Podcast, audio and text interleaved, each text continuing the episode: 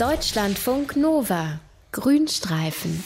Echt nicht gerade appetitlich ist die Ernährung von Geiern. Ja, da sieht das Pizza-Schoko-Cola-Gelage vom letzten Wochenende im Vergleich echt fast gesund aus, denn Geier sind bekanntlich Aasfresser und ernähren sich von verwesenen Tierkadavern. Für den Geier wird es erst dann so richtig lecker, wenn die schon gehörig am Verwesen sind und unerträglich stinken und übrigens auch giftig sind, ja, denn das Aas, das die Geier fressen, wäre für die meisten anderen Tiere, auch für uns Menschen selbstverständlich tödlich, weil es da drin nur so von bakteriellen Krankheitserregern und deren giftigen Ausscheidungen wimmelt. Also, wie überleben die das eigentlich, die Geier? Das frage ich mich echt schon seit Kindheitstagen, warum den Geiern diese Ernährung eigentlich nichts ausmacht. Und das klären wir jetzt mit unserem Tierexperten Dr. Mario Ludwig. Grüß dich, Mario. Ja, hallo Markus.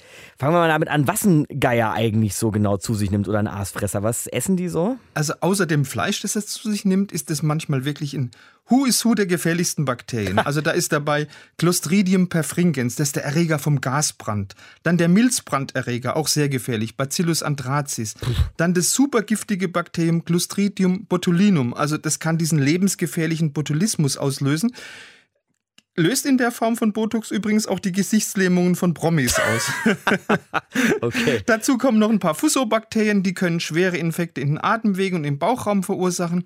Und weil eben das Verzehren von Aas so gefährlich ist, da halten sich auch viele Raubtiere vornehm zurück und das in Abstufungen. In Abstufungen nach der jeweiligen Resistenz wahrscheinlich, ne? Ganz genau. Also es gibt fast kein Raubtier, das so einen schönen, frischen Kadaver äh, verschmäht, wenn es denn einen überhaupt findet.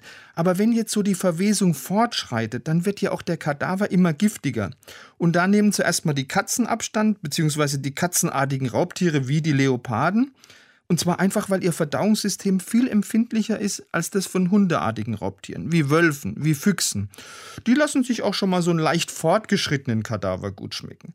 Aber wenn so ein Kadaver so richtig, so richtig, richtig vor sich hin modert, dann greifen nur noch die Geier zu. Mhm. Und da wird es dann wirklich sehr unappetitlich und auch sehr gefährlich. Weil um an das Innere von diesen Kadavern ranzukommen, die ja oft von ganz harten und zähen Häuten geschützt sind, da stecken die Geier oft gleich ihren ganzen Kopf in diese natürlichen Körperöffnungen von den Kadavern und da bevorzugt, Achtung, in den After. Und da, dabei kommen sie natürlich mit besonders vielen gesundheitsschädlichen Mikroben in Kontakt. Eieiei, Mario, für so einen Mittwochvormittag auf jeden Fall. Heftig. Harter Stoff. Aber du hast ja gerade schon erwähnt, das ist das Who is Who der giftigen ja. Bakterien, die da, drin, die da drin unterwegs sind in den Kadavern. Wie, wie schaffen die Geier das denn? Also das wollten mal dänische Wissenschaftler rauskriegen und die haben dazu die Bakterienflora von insgesamt 50 äh, Geier, Geiern untersucht, von zwei Geierarten, die in den USA leben. Und zwar war das der Truthahngeier und der Rabengeier. Und zwar haben die Wissenschaftler und Wissenschaftlerinnen gezählt, wie viele Bakterienarten kommen jeweils am Kopf der Geier vor und wie viele finde ich im Enddarm.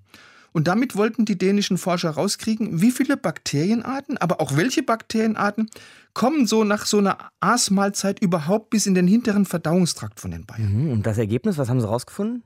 Äh, höchst interessant, auf der Kopfhaut von den Geiern haben die Forscher insgesamt 528 verschiedene Bakterienarten gefunden. Im Enddarm, also ganz hinten, waren es nur noch 76 verschiedene Bakterienarten. Aha. Bei Menschen und bei anderen untersuchten Tierarten ist das Verhältnis genau umgekehrt. Und das wiederum heißt ja klar, dass offensichtlich ganz viele Bakterienarten bereits während der Passage durch den Verdauungstrakt vernichtet werden. Hm, die werden dir irgendwie lustig, Geier. Aber wie, wie genau passiert das? Also die Wissenschaftler sagen, dafür ist der Magensaft von den Geiern verantwortlich. Der hat sehr niedrige pH-Werte, das heißt, der ist extrem sauer. Und dieser extrem saure Magensaft, der tötet sehr wahrscheinlich viele Bakterienarten ab. Und damit hat man schon frühere Ergebnisse von der North Carolina State University bestätigt. Die haben bei Aasfressern im Gegensatz zu vielen anderen Tierarten eben sehr niedrige pH-Werte im Verdauungssystem gefunden. Aber 76 Bakterienarten schaffen es ja doch in den Endgarm der Geier, ja. Mario. Und da sind bestimmt auch ein paar von den giftigen bei. Also wie schaffen es die Geier da trotzdem äh, drin zu bleiben? Da greift jetzt offensichtlich ein zweites Schutzsystem, weil im Lauf der Evolution haben die Geier offensichtlich eine Toleranz gegen diese gefährlichen Bakterien entwickelt, die es dann eben doch geschafft haben, über den Schnabel, über die Speiseröhre und den Magen bis in den Enddarm zu kommen. Die Geier sind einfach gegen die Toxine, die von diesen Bakterien gebildet werden, immun geworden.